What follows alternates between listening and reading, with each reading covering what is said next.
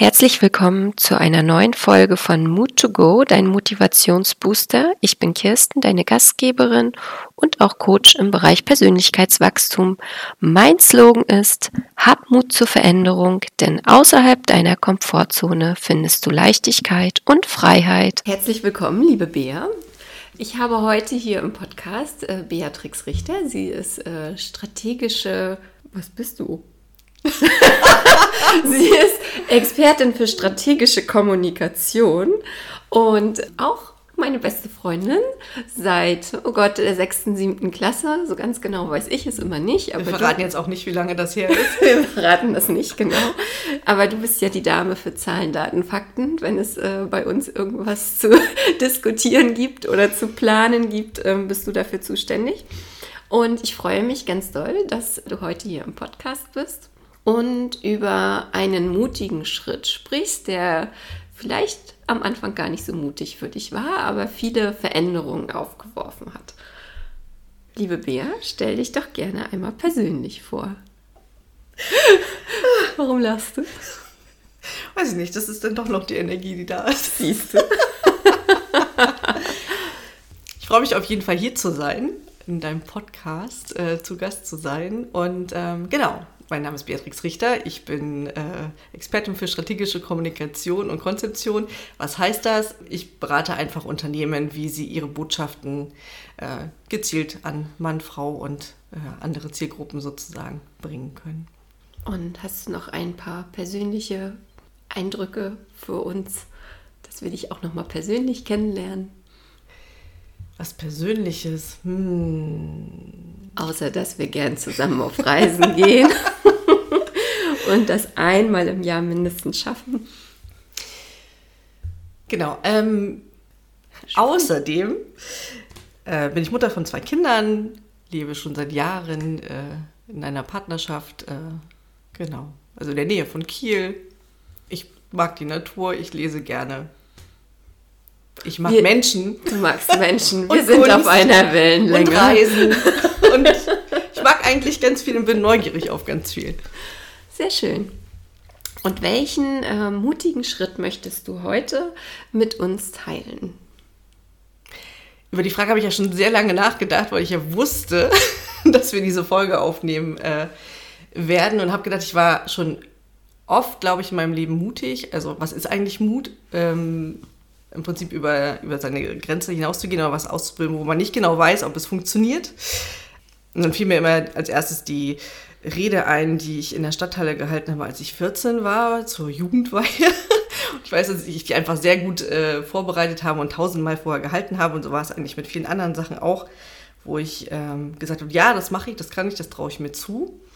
Mm, dass ich das immer sehr gut vorbereiten konnte und als strategisch konzeptionell denkender Mensch äh, mir immer Plan B, C und D hingelegt habe oder eben äh, Unterstützung geholt habe, damit dieses Gefühl von, oh Gott, was, wenn es schief geht, ganz, ganz klein wird. So, und dann springt man und dann wird es gut und äh, immer viel gelernt dabei. Genau, das sind eher so kleine Momente im, im, Rückblick. Auch der Schritt in die Selbstständigkeit. Also wenn ich jetzt da drauf gucke, denke ich, ja, gut vorbereitet und dann lief es einfach und es hat sich entwickelt. Und wo das eben nicht geht, und deswegen finde ich, ist es für mich der mutigste Schritt bisher in meinem Leben, ist die Entscheidung für Kinder. Also selber eigene Kinder in diese Welt zu setzen und zu bekommen. Und für mich vielleicht auch nochmal ein mutiger Schritt, weil ich ein sehr unabhängiger Mensch bin. Ich mag das eigentlich gar nicht, irgendwie fremdbestimmt zu werden. Und äh, das funktioniert dann in den ersten Lebensjahren ja gar nicht mit so einem Kind. Das ist dann der Chef. Genau, von daher, darauf habe ich echt lange rumgedacht, ob das was für mich ist und habe das auch mit äh, meinem Partner besprochen, der sehr für Kinder war und ich immer dachte, ja, aber du musst es nicht austragen und du musst es nicht stillen und hast es nicht irgendwie die ganze Zeit am Anfang auf dem Arm und bist irgendwie ja schon auch in einer emotionalen Abhängigkeit. Also das war mir schon klar, dass das irgendwie kommt, so das kriegt man ja von vielen wiedergespiegelt, aber da gibt es ja dann auch kein Zurück. Wenn schwanger, dann schwanger. Das war äh, irgendwie klar, ne? Das würde ich dann nicht wieder abbrechen. Und äh, genau, das ist also ein großer Schritt in eine wirklich äh, andere Welt, von der die viele erzählen können, aber die dann wirklich so ganz anders sich entwickeln kann wirklich was sehr Persönliches ist zwischen mir und meinem Kind und dann eben auch im erweiterten Kreis mit der Familie. Genau, deswegen ist das äh, mein mutigster Schritt und ähm, ja. Mhm. Es klingt ja so, als hättest du sehr, sehr viele Befürchtungen am Anfang gehabt, die sich viele vielleicht auch gar nicht so bewusst machen, weil sie einfach so in dieser ähm, Vorfreude sind. Und wie gesagt in diesem Jahr, okay, ich habe einen Partner, ich habe ein gewisses Alter, ich möchte jetzt einfach loslegen und dieses typische, klassische, vielleicht auch äh, ja, gesellschaftliche Rollenklischee erfüllen. Ich habe einen Mann, ich habe ein Kind, ich habe ein Haus und ich habe einen Hund. Und, oder eine Katze. Wir haben eine, Katze. Katze. Ihr habt mittlerweile eine Katze, genau. Diese ganzen Befürchtungen, die du hattest, sind die Realität geworden oder haben die dich einfach nur gedanklich sicherer gemacht, weil du eben dann diese Option hattest zwischen A, B, C, D? Oder welche Veränderung hat sich einfach ergeben? Also es gab ja keine Optionen B, C und D, weil wenn das Kind da ist, dann geht es nicht wieder weg. So. Genau, nee, das meine ich jetzt nicht. Aber wenn das Kind da ist, äh, zum Beispiel die Frage mit, wie gehe ich um? Ich kann nicht mehr durchschlafen. Äh, dieses stillen Ernährungsthema, was für mich jetzt ein großes war. Ich weiß gar nicht mehr, wie das bei dir war. Ähm, genau, also so diese ganzen alltäglichen Kleinigkeiten, über die du dir ja im Vorfeld ähm, viele Gedanken gemacht hast und die ja deine Unabhängigkeit eingeschränkt haben. Ja, worüber ich mir im Vorfeld Gedanken gemacht habe, ist, dass man einfach ein, es ist einfach ein großer Scheideweg im Leben sozusagen. Entweder hast du ein Leben mit Kindern oder halt nicht. So, da gibt es dann nur A oder B oder vielleicht C, wenn du dich später entscheidest, irgendwie noch zu adaptieren oder wie auch immer. Tatsächlich war es eher so dieses sich ausmalen, was man verpassen könnte. Nicht einfach nochmal loszuziehen, übers Wochenende dahin oder dorthin. Oder ich wollte eigentlich immer gerne ins Ausland gehen. Und wenn man für noch mehr Menschen verantwortlich ist als sich selber, ist das einfach noch ein bisschen schwieriger. Also es sind also wirklich eher so diese großen Dinge gewesen, weil Stillen und äh, Nächte durchschlafen. Dazu gibt es ja ganz viel ähm, Erfahrungshorizont. Aber es kann dir keiner sagen, der keine Kinder hat, wie sein Leben ausgesehen hätte mit oder halt andersrum. So, das ist eine Erfahrung, die musst du halt irgendwie selber sammeln. Und ähm, mit Einschränkung meiner persönlichen Freiheit, das ist alles eingetroffen. Genauso sozusagen, wie ich es mir vorgestellt hätte. Aber das ist halt, mh, die Entscheidung hatte ich ja schon getroffen das anzunehmen und ähm, zu sagen, okay, das ist dann jetzt so und Mut braucht man da halt vor der Entscheidung. Ich finde, wenn du die Entscheidung getroffen hast, dann kennst du deinen Weg so, du hast dir vielleicht im besten Fall überlegt, was deine Schritte sein sollen und ähm, wer dich unterstützen kann und ich finde, der Mut ist halt, die Entscheidung zu treffen. Mhm. So, also sich vorher diese ganzen vielen Gedanken zu machen und abzuwägen und will ich das jetzt oder will ich das nicht und was bedeutet das vielleicht auch für meine Beziehung wenn ich für mich die eine Entscheidung treffe und mein Partner ähm, möchte einfach gerne eine Familie gründen, zum Beispiel. Also das ist, kann ich mir gut vorstellen, dass das in einigen Beziehungen ähm, ein Thema ist. Oft ja, wenn man es hört, eher andersrum, also dass Männer dann keine Kinder haben wollen. Ja, nee, eingetroffen ist das alles, aber da hatte ich mich schon mit beschäftigt. So, also da warst du gedanklich schon flexibel. Na, dafür gibt es ja Lösungsansätze. Da war ich ja, bin ja nicht die einzige Frau, die ein Kind kriegt. So. genau, aber dieses vorher zu sagen, okay, mache ich jetzt. Und ähm, ich war 30, als ich schwanger geworden bin. Das ist natürlich irgendwie schon auch eine Zahl im Leben. Und so lange habe ich es eigentlich auch rausgezögert. Muss man auch dazu sagen. Ich habe es länger geschafft. Genau, ja, aber es ist so. Ja, wenn du im Osten aufwächst, ist 30 schon echt spät. Ähm, oder war damals spät. Kinder zu bekommen. Und ähm, also ich habe da wirklich lange drüber nachgedacht, weil ich hätte mir auch ein Kind, also ein Leben ohne Kinder ähm, vorstellen können. Ich kann das jetzt, glaube ich, auch immer noch nachvollziehen. Also, ne, so auch das wäre äh, ein gutes Leben geworden, aber ich möchte meine Kinder natürlich äh, nicht missen, das möchte ich an der Stelle betonen. Ähm, genau, das war einfach eine spannende, eine spannende Reise bis jetzt und geht bestimmt auch weiter. Und ähm, das finde ich eigentlich das Schöne an mutigen Schritten, weil sie einem wirklich immer Neuland eröffnen. Und auch wenn ganz viele Leute Kinder bekommen, ist es mit den eigenen Kindern doch auch immer die eigene Reise, so und das mhm. eigene Dazulernen und zu gucken, wo, wo öffnet man sich vielleicht auch nochmal, wo man das vorher nicht gedacht hat. Weil ich finde, Kinder geben uns so viel mit, weil sie ihre eigene Welt entdecken und sie für uns dann nochmal irgendwie anders sichtbar machen. Und das finde ich ganz spannend und auch ähm, sind jetzt 13 und die Kleine wird jetzt bald 10. Das sind auch tatsächlich so Jahre oder Phasen, wo die wahnsinnig viel Spannendes entdecken, ihre eigenen Gedanken entwickeln und mit uns teilen. Und man denkt so, ach ja, okay, so kann man das auch sehen. Oder witzig, mhm. so war ich damals auch. Oder krass, das habe ich noch nie so gesehen. Also ähm, mhm. das finde ich auch schön und bereichernd und steht auch im Vordergrund neben den anderen Sachen wie räum dein Zimmer auf. Doch, es gibt jetzt was Gesundes zu essen und äh, ja, was man alles so auch noch miteinander teilt als Familie. Ja, sehr schön. Jetzt hast du vorhin schon deine Partnerschaft angesprochen und auch, dass ihr da am Anfang ähm, vielleicht ein bisschen unterschiedlicher Meinung wart, weil du ja deine Unabhängigkeit mochtest. Und äh, Christian, ich darf es glaube ich sagen, ist ja ein, ein Familienmensch und hat sich ja eben auch Kinder gewünscht. Inwieweit ja die Veränderung oder als mutigen Schritt das Ganze zu betrachten, das ist ja mehr so deine Sichtweise eigentlich gewesen. Ne? Christian, hat der das auch so reflektiert oder konnte er deine Sichtweise verstehen? Und inwieweit war da auch ähm, deine Familie Teil dieses Schrittes oder im Nachgang? Hat sie dich da ähm, unterstützt? Ich glaube, so in der Rückschau kann ich das gar nicht mehr ganz so genau sagen. Also, ich glaube, die Erwartungshaltung meiner Familie war immer, dass es da eine nächste Generation gibt aber ich habe das eigentlich nicht als Druck gespürt, wurde nicht drauf angesprochen. So, also da war nichts, also vielleicht auch bewusst nicht, weiß ich nicht genau.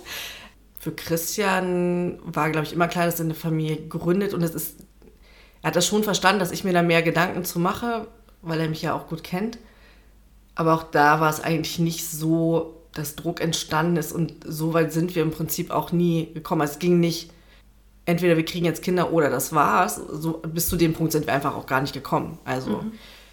dafür bin ich dann vielleicht auch selber äh, Familienmensch genug sozusagen, dass das ja auch wirklich immer eine reale Option war. Es war jetzt keine Überwindung für mich, eine Familie zu gründen, sondern es war einfach schon der bewusste Schritt auch, was das heißt und mit welchen Einschränkungen das für mich irgendwie verbunden ist und ob ich die tragen möchte oder nicht. Und ähm, mhm. das habe ich für mich ja so entschieden, dass ich das kann. Kann ich auch. das Leben dann auch bewiesen. Ähm, so und trotzdem kann ich es genauso gut verstehen, wenn jemand sich dagegen entscheidet. Und ähm, mhm. ja. Und so als meine liebe strategische Freundin, wie ist es so für dich, mit dem Chaos zu leben? Das ist tatsächlich eine Frage, die wir Christian herstellen sollten, weil er zu Hause der strukturiertere Mensch ist, also was äh, Ordnung und äh, so angeht. Chaos, ich mag Chaos, also wenn man meinen Schreibtisch sieht, das ist äh, sehr das kreativ. sehr kreativ und ähm, ich, ich glaube, im Chaos liegen einfach ganz viele neue Dinge und da bin ich einfach auch neugierig. So, für mich muss es nicht perfekt sein weil das, finde ich, zu viele Ressourcen frisst. Und dann ist es ja auch so, ich meine, wir machen das jetzt schon 13 Jahre. Das ist, ja, eine lange Zeit und trotzdem ist es quasi schon Halbzeit. So. Also uns ist schon bewusst, dass die Zeit dann auch, also verändert sich ja stetig, aber bis sie aus dem Haus sind, ist es noch mal so lange hin ungefähr. Mhm. Also es ist eher das Genießen und äh, an der einen oder anderen Stelle schon mal irgendwie drüber lachen, was man hier eigentlich versucht, gerade Chaos zu bändigen. Mhm. So, wobei es eigentlich ja temporär ist. Genau, das funktioniert ganz gut. Also da bin ich, Chaos habe ich überhaupt gar kein Problem mit. Sehr schön. Lass mich noch mal einmal kurz zu deiner anfänglichen Aussage zurückkommen. Du wolltest ja deine Unabhängigkeit nicht aufgeben. Siehst du dich denn heute noch als unabhängige Frau? Ich glaube, das muss ich auch ein bisschen differenziert beantworten emotional bin ich total abhängig. also eine, eine starke Verbindung äh, zu meiner Familie und natürlich beeinflusst das auch äh, immer noch Entscheidungen. Ja, unabhängig weiß ich nicht, kann, so unabhängig ist man eigentlich im Leben nicht. Dann wärst du irgendwie Einzelgänger und Eremit oder so. Aber es ist schon so, dass ich auch ganz viel Unterstützung auch einfach erhalte durch meine Familie und dass es schon wichtig ist, dass jeder in der Familie auf den Feldern, die ihm wichtig sind, vorankommt. Und dass man das irgendwie auch zusammenwuppt und mal unterstützt der eine mehr und mal der andere. Und ähm, auch den Kindern ist bewusst, dass es mal Zeiten gibt, wo es anstrengender werden kann oder nicht so viel Aufmerksamkeit da sein kann. Oder also da sind wir schon äh, im Gespräch und auch ähm, ausgewogen, würde ich sagen. Aber diese längere Zeit im Ausland, da arbeiten wir noch dran. Also tatsächlich äh, ist der Funke da aber auf alle anderen so ein bisschen übergesprungen. Das wäre tatsächlich noch so ein großer Traum, den ich ohne Familie vielleicht schon längst gegangen wäre. So. Genau, aber da bin ich ganz optimistisch, dass wir das auch noch hinkriegen. Genau, und dein Reiseziel oder euer Reiseziel hat sich ja so ein bisschen verschoben. Früher, weiß ich, war es ja immer irgendwie Schweden, wo du hin mal, wo du mal hin wolltest. Und jetzt, glaube ich, ist es ja eher was Wärmeres, wo es euch als Familie hinzieht. Zumindest in der gedanklichen Planung aktuell. Genau, auch da ist man nicht unabhängig sozusagen. Nein, aber auch das wandelt sich und ich glaube, das ist tatsächlich eher auch so ein, das wäre vielleicht ein Anfang, weil es halt viele schöne Orte auf dieser Welt gibt, wo man einfach mal, wo wir dann mal länger eintauchen wollen würden. Mhm. Genau. Sehr schön. Hast du noch eine abschließende Botschaft für unsere Zuhörerinnen und Zuhörer? Ich würde vielleicht einfach die Erfahrung mitgeben mit den vielen kleinen mutigen Schritten, die ich jetzt ja nicht alle geteilt habe, aber das im Prinzip ja diese Erkenntnis von, wie habe ich das eigentlich immer geschafft, ist, die Dinge auch anzugehen, bevor ich weiß, ob ich es irgendwie kann, aber dass eben Plan B, C und D und einfach ein, ein gutes Konzept, sage ich mal, ähm, durchaus helfen kann, dieses Gefühl von, oh Gott, ich muss wahnsinnig mutig sein, äh, etwas mhm. kleiner macht und man geht dann den Schritt und sieht, dass man Plan B, C und D eigentlich gar nicht braucht. Und ähm, genau, und sich damit viele neue Dinge erschließen kann. Hm. Das ist ja auch so ein bisschen Teil ähm, unseres Podcasts hier oder meines Podcasts, dass ich immer sage, geht raus aus eurer Komfortzone. Und äh, da reichen manchmal schon die kleinen Schritte, um dann irgendwann mal was Größeres anzupacken oder zu sehen im Rückblick, Mensch, was habe ich eigentlich schon alles geschafft über die letzten äh, Monate und Jahre. Also, liebe Bea, ich freue mich ganz, ganz doll, dass es heute endlich geklappt hat, dass ich dich hier vors Mikrofon bekommen habe und ich danke dir für dein Gespräch. Es war sehr schön hier zu sein. Das freut mich. mein Name ist Kirsten Deeth und ich wünsche dir einen fabelhaften Tag. Ich freue mich, wenn du nächstes Mal wieder dabei bist, wenn es heißt Mood to Go, dein Motivationsbooster mit Geschichten, die inspirieren und motivieren Abonniere dafür gern diesen Podcast, um keine weitere Folge zu verpassen. Und für deine persönlichen Fragen zum Thema Herzdrachen-Coaching schreibe mir gerne eine Nachricht. Wir hören uns. Bis bald.